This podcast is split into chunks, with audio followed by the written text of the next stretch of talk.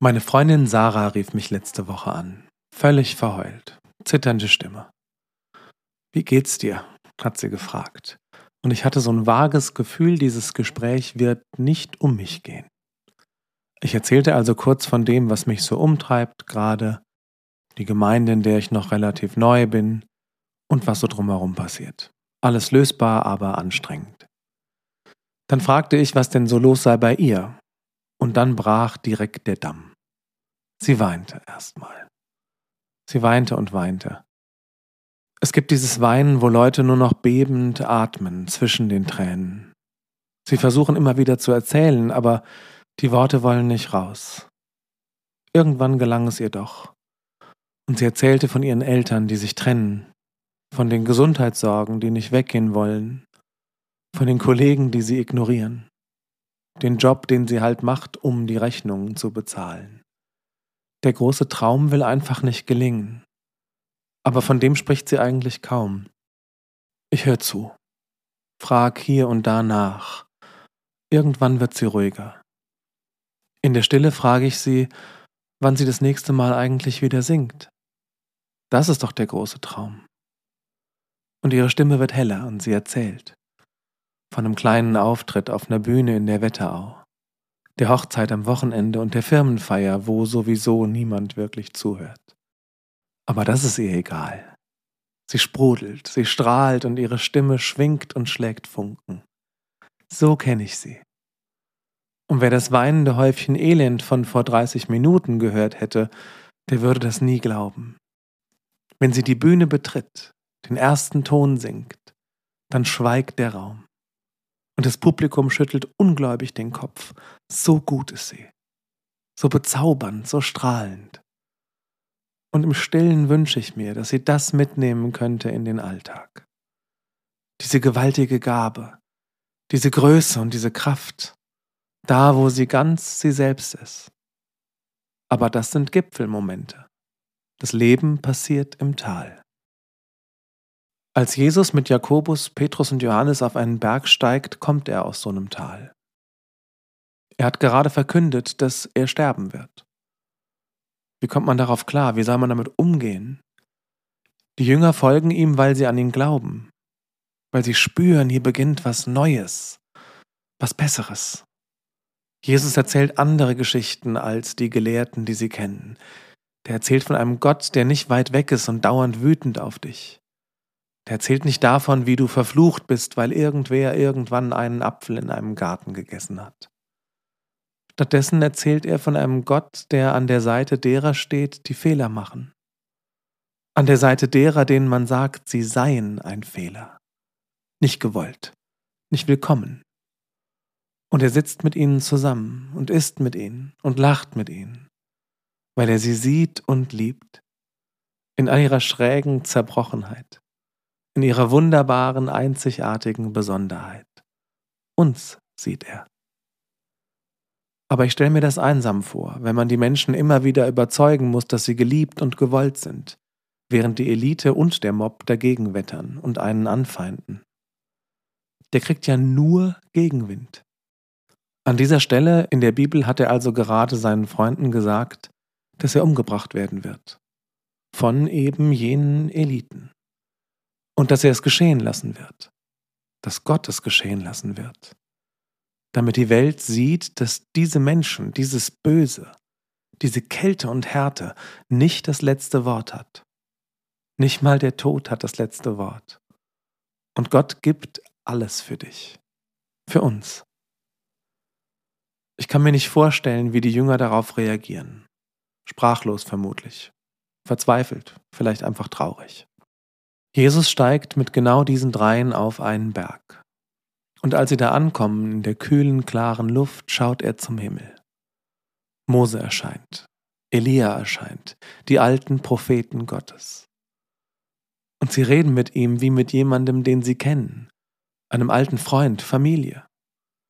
Jesus strahlt, hell wie die Sonne, sein Gewand leuchtet weiß wie Licht, und dann teilen sich die Wolken. Gott selbst spricht. Das ist mein geliebter Sohn, an dem ich Gefallen gefunden habe. Auf ihn sollt ihr hören. Wenn Eltern sowas sagen, dann strahlt das Herz. Du bist mein Kind und ich bin so stolz auf dich. Und ich will, dass die Welt deine Stimme hört, dein wunderbares Herz und deine tollen Gedanken. Jesus strahlt von innen, weil er geliebt ist, angenommen, weil jemand an ihn glaubt und weil er ganz er selbst ist. Nicht das, was die Gelehrten über ihn schimpfen, nicht das, was die Besatzer sagen oder die Alten, die mit harten Regeln und Angst regieren. Lügner haben sie ihn genannt, Blender, Betrüger. Aber all diese Wörter ist er nicht. Das fällt einem aber schwer, wenn einem die Leute sowas immer wieder sagen. Das Wichtige ist, was Gott sagt. Du bist mein geliebter Sohn. Und hier stecken die Lektionen des Textes. Erstens, niemand kann dir das Gefühl geben, weniger wert zu sein, ohne deine Zustimmung. Jesus wird den ganzen Tag angefeindet. Die alte Hierarchie will das nicht hören, was er zu sagen hat. Sie unterdrücken die Menschen mit Regeln, die keiner halten kann. Und wenn sie dann scheitern, Überraschung, müssen sie Strafen leisten und sich trotzdem schlecht fühlen. Dann kommt da einer, der sagt, nee, du bist geliebt, so wie du bist. Ja, blöd. Da ist das ganze System halt hinüber. Das braucht eine Menge Selbstsicherheit, um sich dagegen aufzulehnen, um so ein System aus Angst zu durchbrechen, um diese Anfeindungen auch auszuhalten, die Drohungen. Jesus weiß, woher er kommt. Er weiß, wer an ihn glaubt. Und er weiß, wer ihn geschickt hat. Und ich glaube, nur so hält man das aus. Ich glaube aber nicht, dass das ganz spurlos an ihm vorübergeht. Und das kennt ihr aus dem eigenen Leben. Wenn Leute einem Namen geben, Rollen zuschreiben oder Geschichten rumratschen, die angeblich stimmen. Da steckt man so und so lange weg und irgendwann tut es trotzdem weh. Aber nichts davon ist die Wahrheit. Keine dieser Lügen stimmt. Und wenn du sie nicht akzeptierst, dann bleiben sie auf dem Boden liegen und keiner nimmt sie mit. Klingt leichter als es ist. Aber alle guten Dinge brauchen Übung. Zweitens, kenne deine Kraftorte. Als es alles zu viel wird für Jesus, steigt er auf einen Berg. Ich bin leider kein Bergwanderer, sondern eher so ein Strand- und Wassermensch. Ich weiß, sieht man nicht. Aber auf diesem Berg ist es ruhig. Die Massen sind weg. Er entzieht sich den Anfeindungen und den Stimmen der Kritiker. Er geht an einen ruhigen Ort, wo er atmen kann. Und dann begegnet er Gott, seinem Zuhause, seinem Vater. Hier kommt er her. Und hier gehört er hin. Hier leuchtet er, weil er so wirklich ist. Ich wünsche dir, dass du so einen Ort hast. Vielleicht ist der Ort auch ein Mensch, irgendein Sanktum, ein Zufluchtsort, einen heiligen Ort, irgendeinen Ort, an dem du gerne du bist, ohne Angst, ohne Zweifel. Einfach sein. Für Jesus ist es hier. Die dritte und letzte Lektion ist ein bisschen schwerer zu schlucken. Drittens. Glück ist kein Dauerzustand. Man kann da nicht bleiben. Petrus sieht, wie glücklich Jesus ist, wie frei und wie sorglos. Und er sagt ihm, hier kann man gut sein, einfach sein.